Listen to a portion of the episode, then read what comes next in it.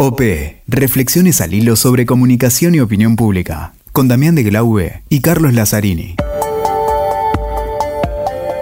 Hola, ¿cómo les va? Acá estamos otra vez más junto a Damián de Glaube conversando un poco sobre comunicación política. Llegando al final y hoy Cali, hoy nos, hoy nos relajamos un poco, ¿no? Ahora. Hoy nos relajamos y estamos... Hacía mucho que queríamos volver a conversar con José Luis Fernández. Sí, y con, otro, eh, con otra lógica quizás para el que nos escuche hoy, verá que es un poco más extenso que lo, lo acostumbrado, pero queríamos... Eh, ni siquiera un café, decir, tomarnos un vino y hablar como se debe y con José Luis. Porque eh, el, episodio anterior que hicimos con José Luis tenía que ver con eh, vidas mediáticas. El libro recién estaba en la calle y teníamos mucha avidez por eh, preguntarle. Libro que agradecemos a la Crujía Editores, que nos dio muchos ejemplares, hemos sorteado, lo hemos leído y nos han sacado de las manos varios. Es verdad, eh, así que bueno, y aparte es un libro que la verdad no tengo las cifras, pero debe andar muy bien en venta, uno lo ve expuesto ahí entre las principales eh, novedades, ya hace un tiempo que está, pero es un, libro que yo, en mi caso leí con mucho, muchísimo interés, complejo, que hay que dedicarle tiempo, hay, que, sentarse y pensarlo, por supuesto, pero es Cari, un investigación. Eh, no adelantemos mucho. Eh, cinco o seis conceptos de este episodio. Claro, porque ahora queríamos, bueno, ir un poco más. Estamos en campañas electorales y más, y uno quiere profundizar sobre conceptos como el post-broadcasting, quiere profundizar sobre cómo conversa la política. Sintonía fina. Cómo está mediatizada la conversación política. Interaccionismo simbólico. Interaccionismo simbólico, el panelismo, el panelismo, el loop ese loop permanente. Los gritos en la política en vez del diálogo. Eh. Exactamente. Bueno, y un poco de teoría también, qué pasa con las herramientas de estudio de opinión pública. ¿Cómo medimos? ¿Qué pasó? ¿Se está midiendo bien? ¿Cómo se comunican las encuestas? Lo cualitativo y lo cuantitativo. ¿Qué pasa con los asesores y los consultores, estrategas en comunicación política? ¿Se olvidan de algunas herramientas? ¿No las están utilizando como corresponde? ¿Hace falta un poquito más de investigación? Por supuesto, más costosas pero hace falta investigar más para estudiar y para tratar de comprender esta complejidad y este tiempo de incertidumbre? Y bueno, Cari, entonces nos tomamos un tiempito, nos tomamos una copa de vino y hablamos así, sueltos, muy contentos con alguien que, con el profesor José Luis Fernández, un académico. Teníamos muchas ganas, después de haber conversado con el libro de Vidas Mediáticas, que la verdad fue un placer leerlo y nos gustó mucho eh, grabar aquel primer episodio contigo. Te venimos siguiendo tu, actividad prolífica en, redes sociales y, también algunas conversaciones ahora con el canal de YouTube, que estás a full con eso. Eh, y, te, estás metiendo mucho en, la parte política, que es lo que a nosotros nos interesa particularmente ver un poco cómo conversa la política, ¿no? Y ya empezamos a dialogar con el, esto. El post, el post broadcasting. Sí, cómo conversa la política. Algo, algo, yo no sé si vas a sacar algún libro o algo, pero sé que te estás metiendo, pareciera, eh, bastante en el tema. Si conversa o grita. Ahí lo que me pasa con eso, te soy sincero. Yo ya estamos grabando, ¿eh? empezamos a conversar. Ah, bueno. Este, yo este, siempre fui politizado, por decir así, preocupado por la situación del país y del mundo. Soy de, ese segmento de, la, de la población. Sí.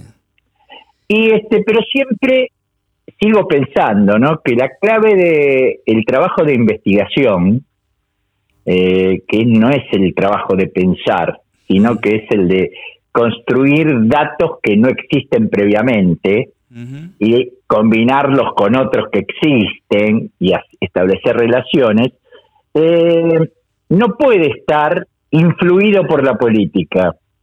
Este, yo creo que el mando de la sociedad la tiene la política y el resultado de, investigaciones debe ser uno de los insumos que usa el político este, para tomar decisiones. Vemos todos los días pruebas de que el sistema político, no solo el gobierno, está funcionando sin datos.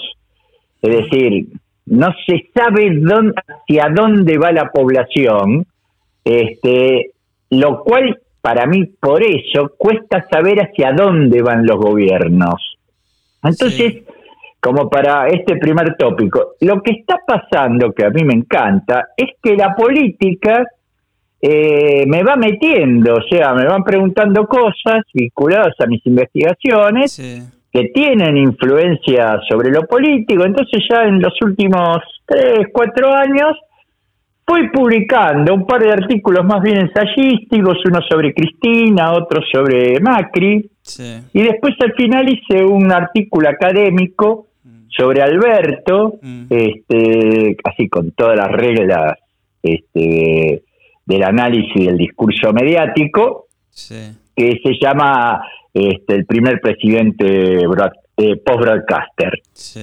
Este, entonces, a partir de eso, eh, los que son de la comunicación política, los que mm. son del análisis del discurso político, me van eh, haciendo participar en la conversación. Y a mí es algo que me gusta. Trato de no disolverme, digamos, es decir, de seguir aportando desde este lugar este raro, digamos, externo de la conceptualización diferente, el dato diferente y esas cosas. Ahora, es, es eh, casi paradójico lo que vos mencionás, porque en tiempos donde aparentemente hay mucho dato, esto que se habla de la big data y la posibilidad de analizarlos y de usar los datos desde la política para entender un poco más a la opinión pública, sus intereses, sus características, etcétera Vos mencionás como que se produce esa disociación, ¿no? Y, es cierto, nosotros tenemos la posibilidad de conversar con algunos consultores en campaña actualmente y demás, y ellos mismos reconocen, estudiosos de la opinión pública, que la demoscopía de las herramientas están como fallando o no alcanzan ¿no? Para, para, para comprender, para bucear en esas corrientes submarinas de de, de, una sociedad que algunos le llaman rota, de, cosas que están pasando con los jóvenes, de, cosas que no logra comprender. Y esa, me parece que ahí hay una de las claves también de la falta de confianza, de legitimidad, de ruptura, falta de empatía. Sí, ahí hay dos temas que habría que diferenciar, eh, que son de tipo técnico, mm. pero supongo que a ustedes les interesa, por lo Obviamente, menos, sí. este, en un momento detenerse en lo técnico. Primero, eso que se llama dato, que es un dato, que es algo, algo que pasa en la realidad, no es necesariamente el dato que construye lo científico.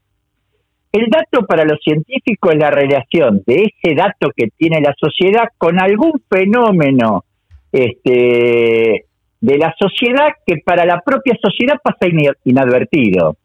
Entonces, estamos trabajando todos con grandes cantidades de datos, pero la lucha es saber cómo interpretar estas relaciones y qué nos falta para este, aportar a esa construcción del Big Data. En ese sentido, vidas mediáticas, entre otras cosas, fue un intento de este, construir diálogo con la gente que maneja la gran cantidad de datos.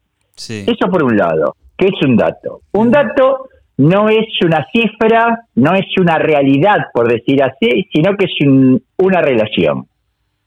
Y otro tema es cómo se están aplicando las herramientas de opinión pública. Yo por eh, avatares biográficos y profesionales, durante 20 años hice investigación de mercado. Hice investigación cualitativa y mm. cuantitativa, no solo semiótica. Mm. Y este hemos aplicado ciertas reglas o ciertas herramientas, para ser más preciso, en algún momento a la opinión pública. Y este el nivel de sofisticación del análisis que alcanzó la técnica este, de, de investigación no se está aplicando en opinión pública. Te digo más, no se están aplicando las reglas este, eh, que utilizaba Lázarfeld en la década del 40, del 30. totalmente. Claro, se produjo una involución. Recién el otro día me hicieron ver un cuestionario donde vos estaba hecho con la idea de relacionar alguna de mis respuestas con otras. ¿Se entiende? Sí. Este, entonces, eso ya es un paso más. Que no me preguntan mi opinión sobre algo, que posiblemente si vos me pedís una opinión te la doy, Sí. pero no tiene nada que ver con mis acciones. Y contesto algo, este, todo. Siempre vos me tenés que chequear lo que yo te contesto con otras cosas que te contesto. Obvio. Entonces aparecen los un modo de construir datos ya diferente y modos eh, de establecer correlaciones entre datos que no deben ser solo convivencias. ¿no? Entonces, eh, los pobres contestan tal cosa, entonces es por la situación económica. No, los pobres contestan tal cosa porque tal vez piensen sobre otra cosa algo que ni el entrevistador tiene idea.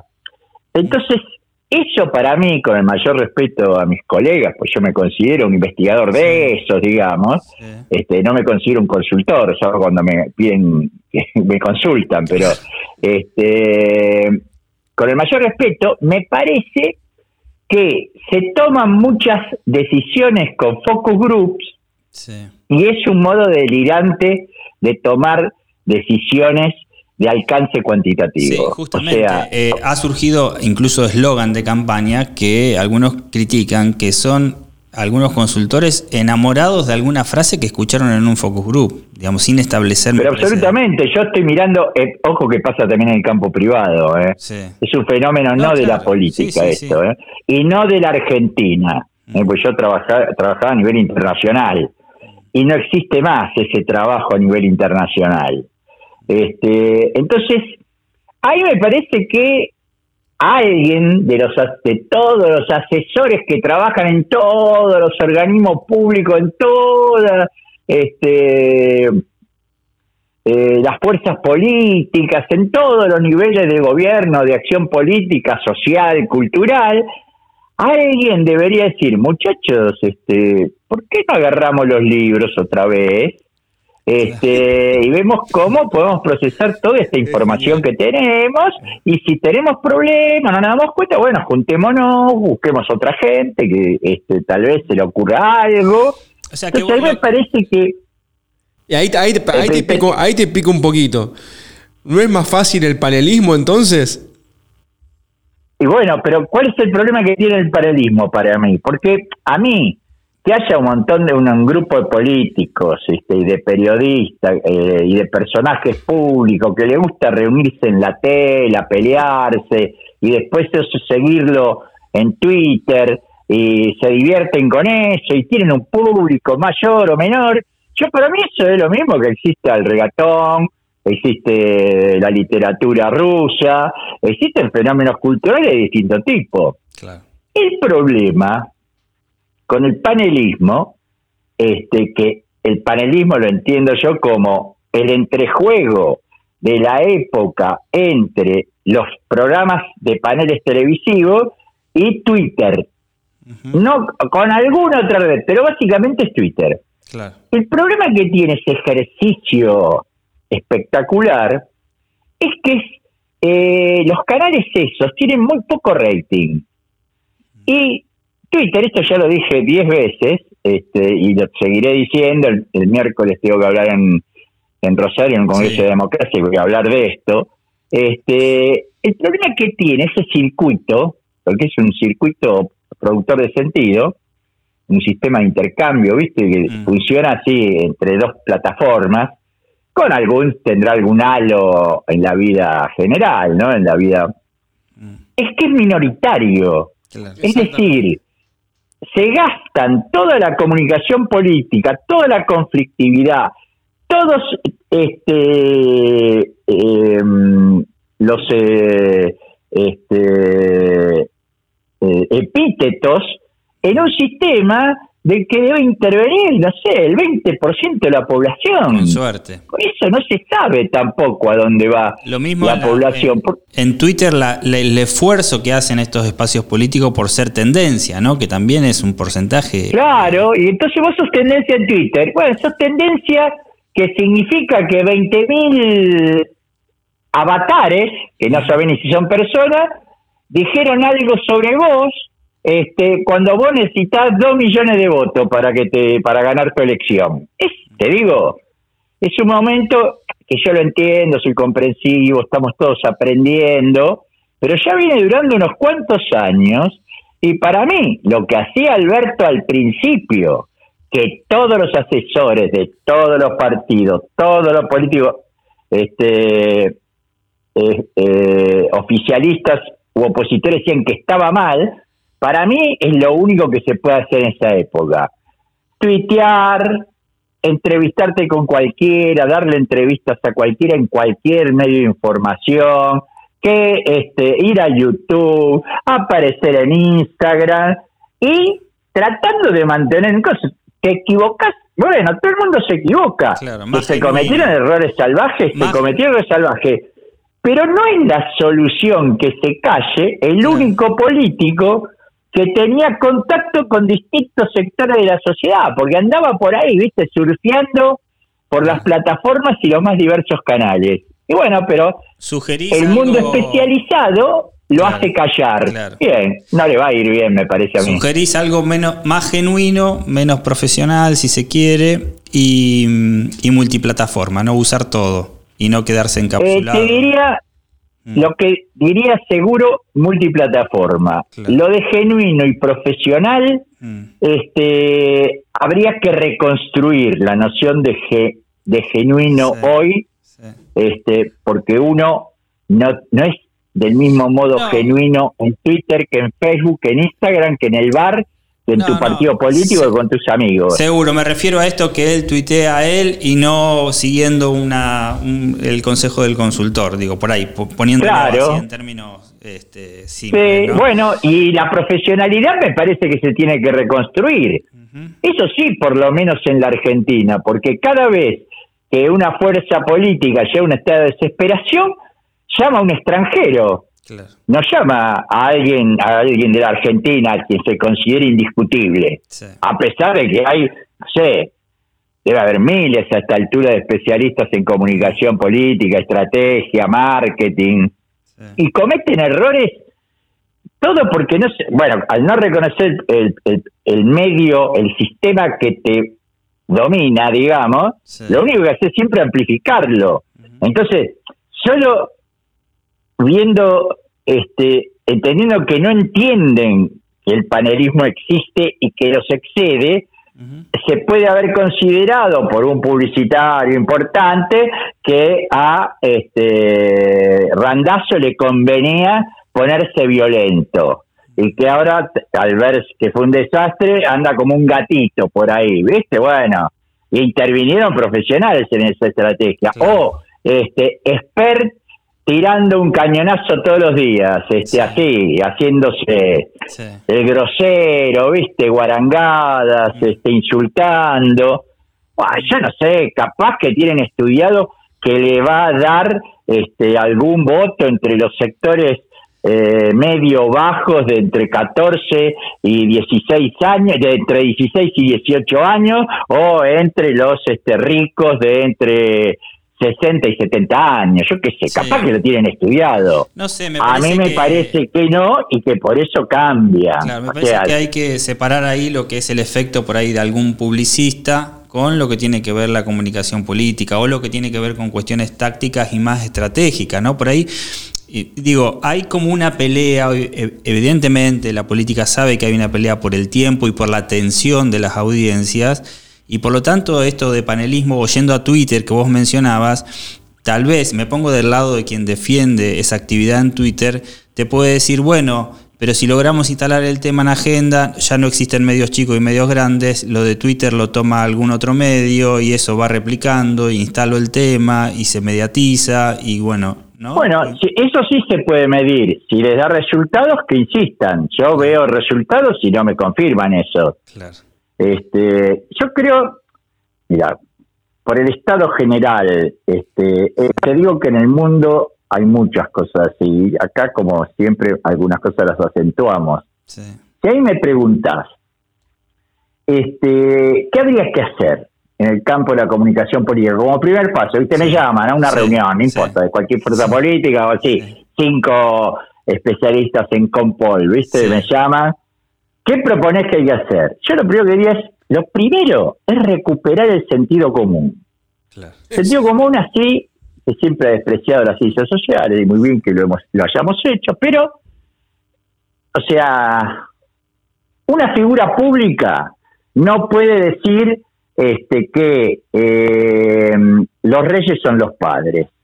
No puede decir que si aumentan las tarifas en los edificios de Recoleta, la gente se muere de frío porque no puede prender la calefacción este, no puede agarrar un micrófono de un canal opositor y tirarlo y decir, que la cámara y decir que se asustó porque este, no puede decir que este, un rival político es un loco, un arrastrado, un zurdo, un este, degenerado. No puede, no se puede decir eso. ¿Por qué? Y porque uno en la mesa familiar o en la mesa de tus amigos, el que habla así se queda afuera. Claro. ¿Entendés? bueno, ¿para qué es conversar socialmente? ¿Qué es hablar por teléfono? ¿Qué es este mandar un video familiar? ¿O, o qué es dar una clase por Zoom?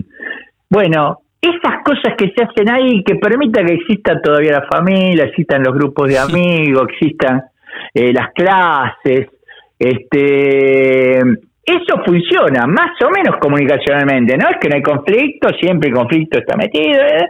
pero frente a esas locuras que te dije que pasaron, no es que leí que alguien las recogió, en realidad leí muy pocos comentarios sobre eso, son cosas que yo veo así, haciendo zapping, miro y digo, mira este tipo o esta mujer, ¿no?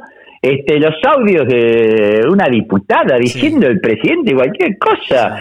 Bueno, eso este, no sé si sirve para algo, por qué lo hacen, será por un tema entre ellos, porque se acostumbraron a hablar. ¿Entendés? Pienso como ciudadano. Se hablarán así entre ellos, son gente rara. este Mañana convocan para que vayamos. No, vayamos con el, gordo Tito que comemos una, unos sanguchitos y la pasamos bien. ¿Se entiende? Entonces, este sistema de intercambio discursivo que gusta a la política. El hecho de eh, Santilli, viste, venderlo como una marca, este, el Colo, viste, eh, que es la primera campaña incógnita que se hizo en Argentina fue en la década del 90, 80, 90 del siglo XIX. Una campaña que como que se considera novedosa sobre alguien muy conocido, porque si vos decís, era, no sé, de Narváez era un empresario, se metió en la política, entonces vos, en el mundo empresario, el Colorado de Narváez, entonces lo presentás a la sociedad, mm. como alguien que lo conoce a alguien. Estas cosas para mí, con el mayor de los respetos de mis colegas, todo tipo, son delirios. Son, o sea, mi ley es un tipo border, con el mayor de los respetos. O sea, en cualquier momento se brota en cámara, digamos, y nadie se va a sorprender. decir, ¿cómo nadie se dio cuenta? Este, ¿Cómo nadie se dio cuenta que Diego estaba raro? Este, porque una cosa lleva a la otra. Entonces, viste, este. Ahora, José Luis, me quedé, disculpame la, la, conversación desordenada, pero me quedé, me quedó picando lo que estábamos hablando al principio de los estudios de opinión pública, que vos bien rescatabas. Digo, entonces, si las herramientas están, se están usando mal, eh, no es que hay una sociedad que te filtra cada vez más y está más preparada para, para, para, para esconder cuestiones, sino que hay, hay un mal uso de las herramientas a disposición o hay mayores dificultades. No, yo creo que sí, yo creo que no hay duda de que hay fuertes transformaciones el pasaje de los bipartidismos al sistema de coaliciones es algo que complica mucho los estudios de opinión pública, porque vos normalmente, en, hace 10 años, ¿cómo ordenabas a los que no responden, a los indecisos? Vos le preguntabas, ¿a quién usted jamás votaría? Entonces vos sabías que ese voto indeciso, si vos lo querías distribuir para este generar un escenario posible, ir viendo cómo se desarrollaba la tendencia, este, lo distribuías entre las otras fuerzas, de acuerdo a algún criterio. Entonces, el panorama político estaba ordenado, entonces si vos eras antiperonista nunca ibas a votar al peronismo, si eras radical siempre ibas a votar al radicalismo, este, si eras liberal ibas a votar a los que a los más grandes que se opusieran al peronismo. Era más broadcasting, estaba más ordenado. Claro, exactamente. Para mí tiene que ver con eso. Ahora, en todas las coaliciones hay peronistas, en todas las coaliciones hay radicales, en todas las coaliciones hay izquierdistas, en todas las coaliciones hay liberales. Es, eso se complicó. Entonces, eso a nivel técnico, o el gobierno o el conjunto de universidades, porque es un estudio caro, hay que hacer un nuevo estudio de segmentación de la sociedad de acuerdo a sus consumos culturales, sus prácticas mediáticas son muy complejas ahora, sus modos de votar, sus modos de relacionar eh, la política con sus decisiones personales, ¿las relacionan o no las relacionan? Si las relacionan, ¿cómo las relacionan? ¿Viste? Pensemos que estamos en un mundo donde hay muchos millonarios en nuestro país, muchos millonarios, muy millonarios, defendiendo posiciones pobristas. Este, entonces ya, el pobrismo no es un indicador de izquierda.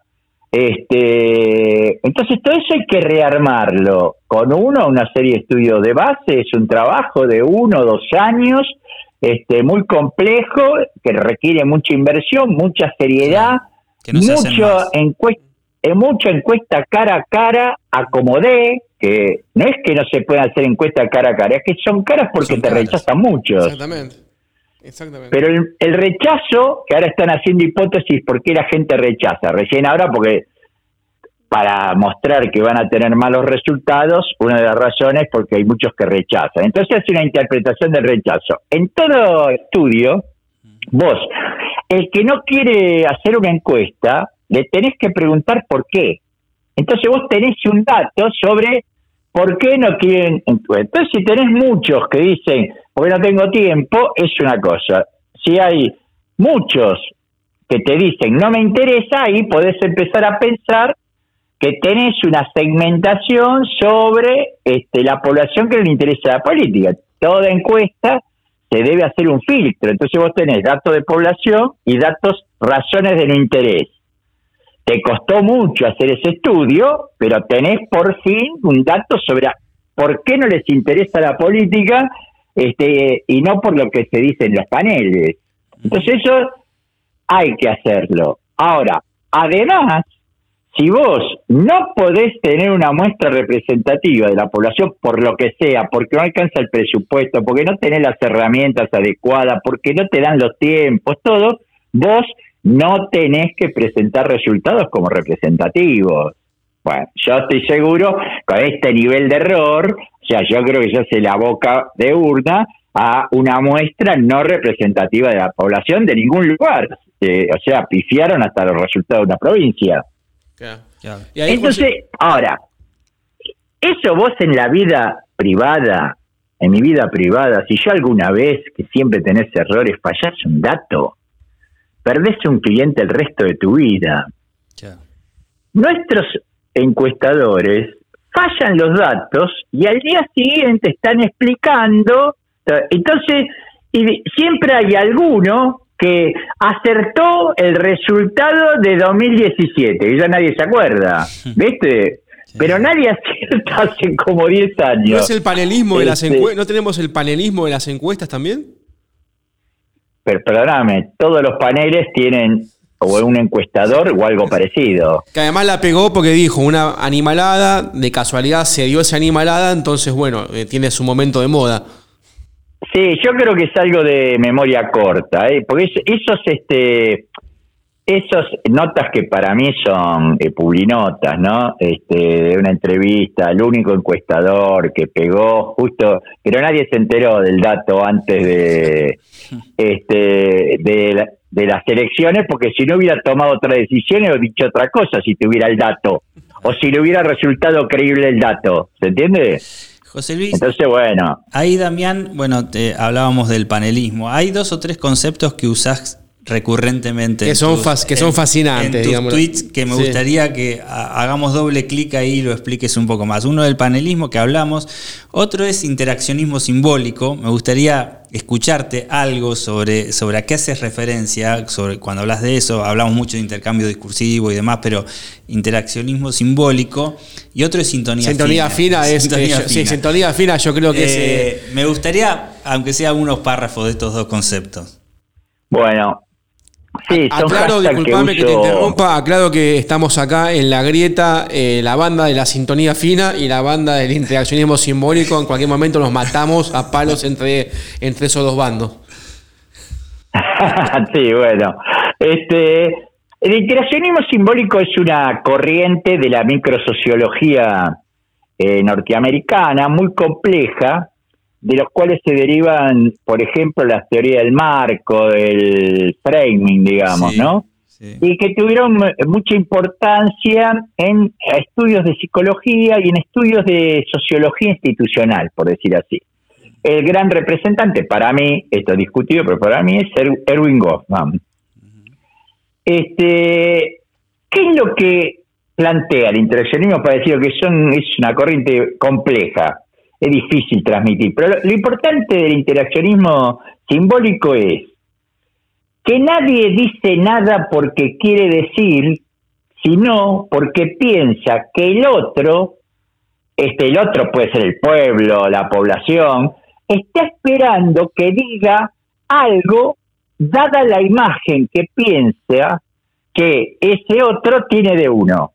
¿Se entiende? Sí. Es decir, digo algo a favor de los pobres porque pienso que los pobres me ven a mí como alguien que no estoy del lado de ellos y entonces este, tengo que decir algo respondiendo a esa inquietud que en realidad buena parte es mía.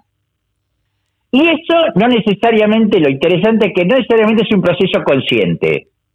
Entonces eso explica las sobreactuaciones, buena parte de los malos entendidos, este, buena parte de la complejidad, que alguien dice una pavada y se le arma un desastre este, político, y alguien dice una barbaridad y a nadie le interesa. Es porque nadie escucha ni, ni emite este, desde su conciencia, aunque piensa que lo hace con su conciencia, sino que juegan sistemas de relaciones, muchas veces espaciales. Entonces, es eso que pasa, que uno es un profesor simpático, ¿eh? yo siempre fui un profesor así, divertido, muchas risas en clase, todo, pero cuando se me acercaba los alumnos al pasillo me trataban de usted, con un respeto reverencial.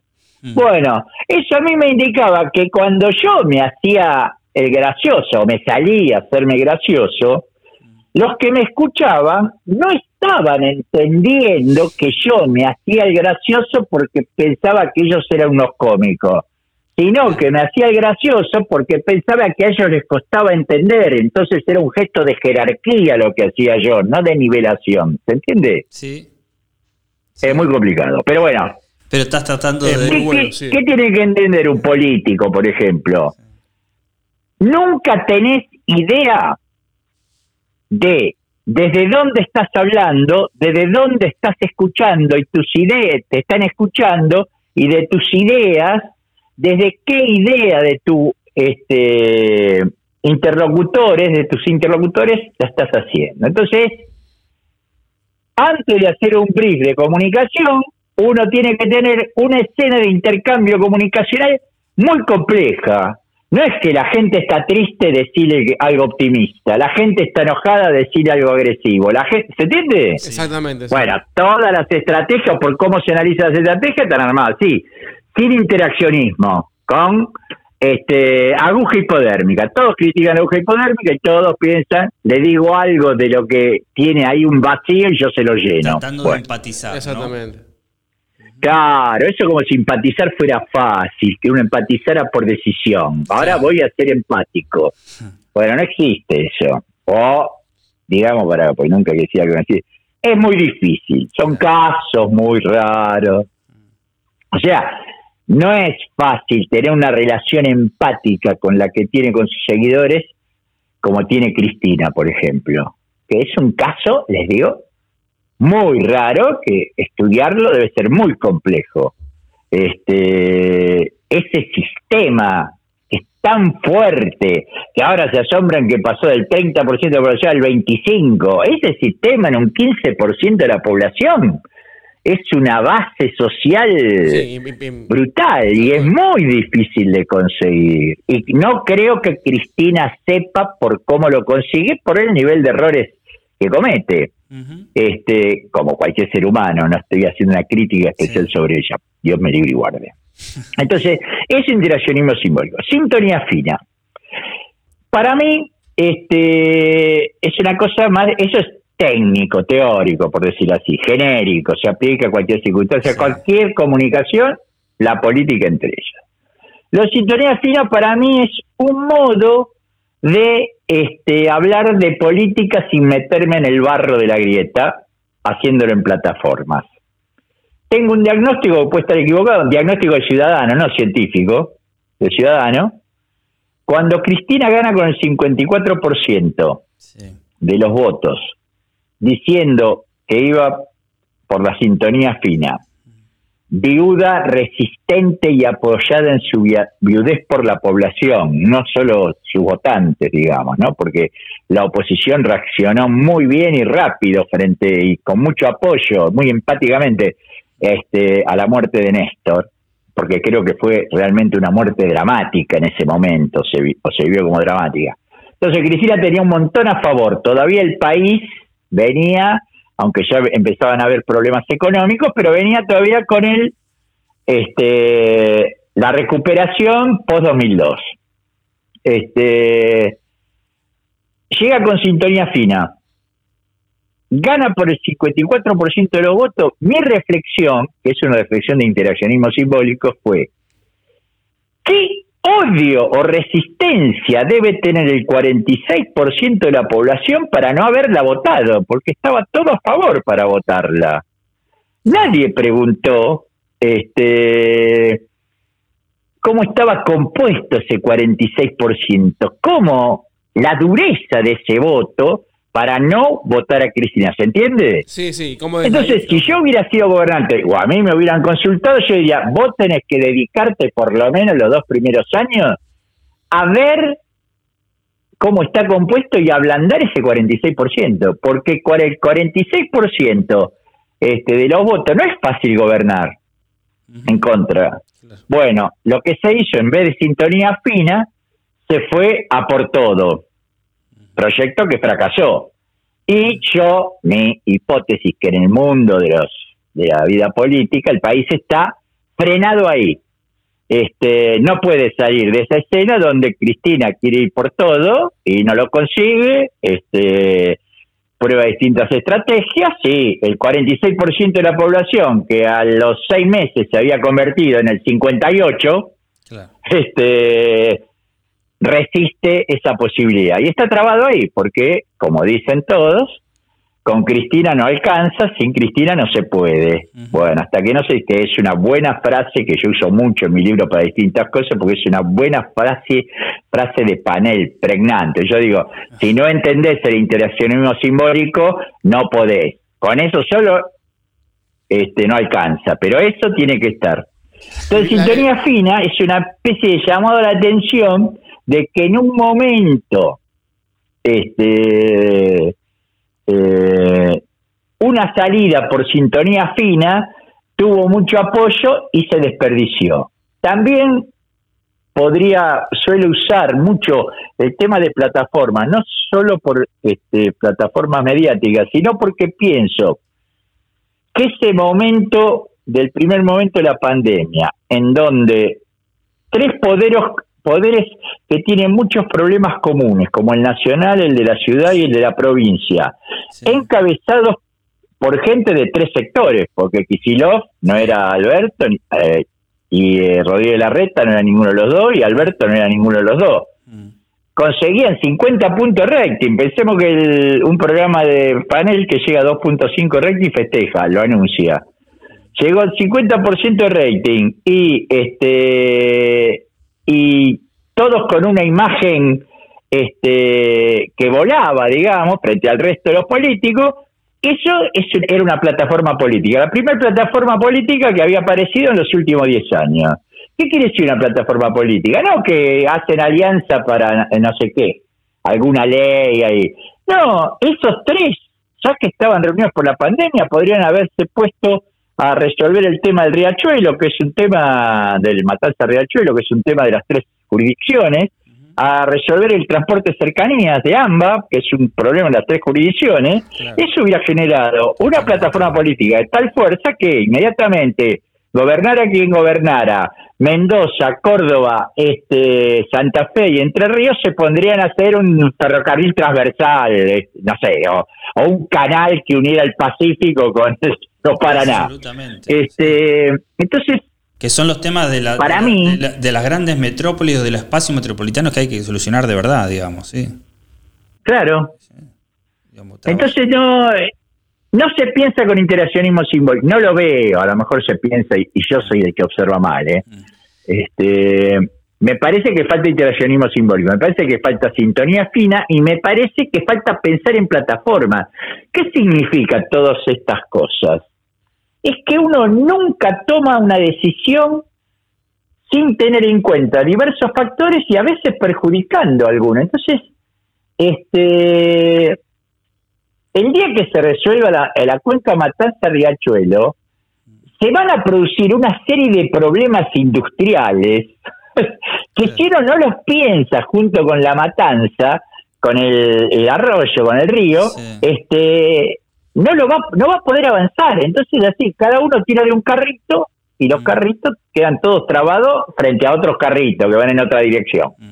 Entonces me parece que la ciencia social y la ciencia de la comunicación, los este, psicólogos, los especialistas en discurso político, en estrategia, deberían revisar, que tal vez piensan que lo están haciendo, revisar cómo están usando eh, sistemas de intercambio complejos, sistemas de intercambio que en los que intervengan jugadores diferentes e imprevistos, este, y pensar que ya en Argentina todas las grandes medidas como cambiar de moneda, este, devaluaciones del 150%, todo ya se probaron.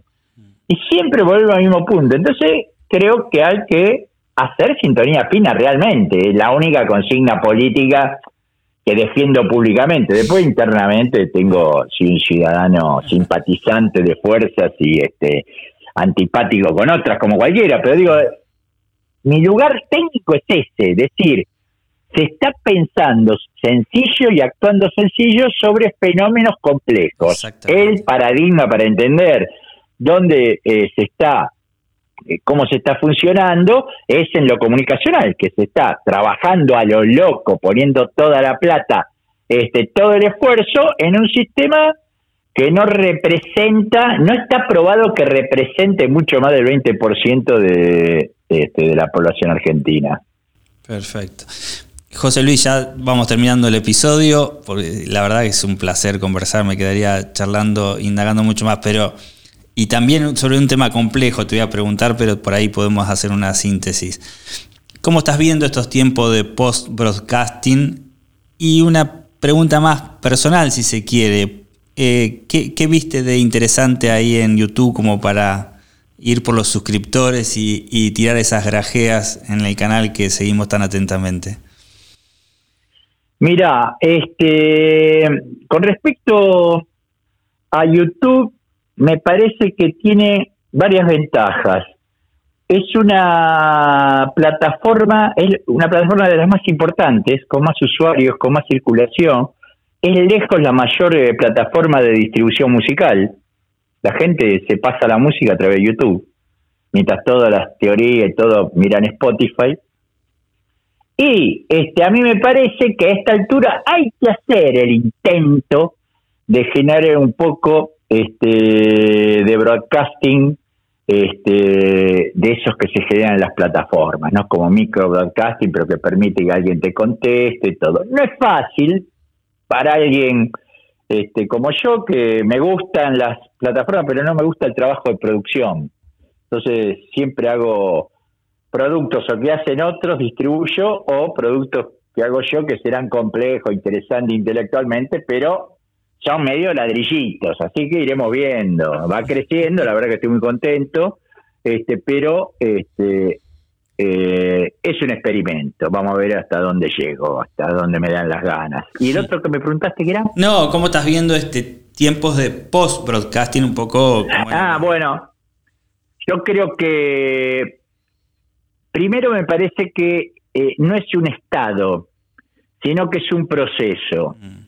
O sea, todo el mundo, desde los grandes medios, los grandes, las grandes empresas, las grandes plataformas, cada diseñador de aplicaciones, todos los usuarios profesionales, amateur, de esos que solo miran este, lo que pasa en las plataformas, todos, es, toda esa gente, este, todos estamos aprendiendo. Entonces, no sé cómo serán las cosas dentro de cinco años.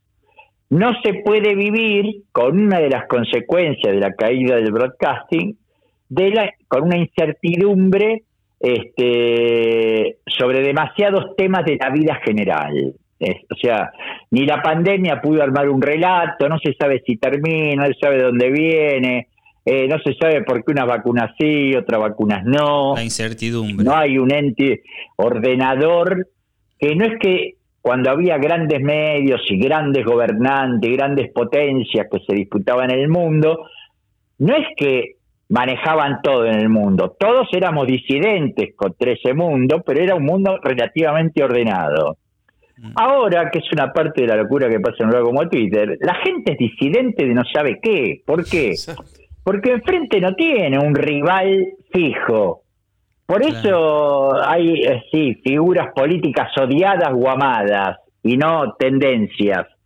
Este, entonces me parece que el primer resultado del el post-broadcasting del post eh, del post-broadcasting es el aumento de la incertidumbre y que la incertidumbre es difícil, nunca hay que descartar nada, pero es difícil que este nivel de incertidumbre se pueda sostener.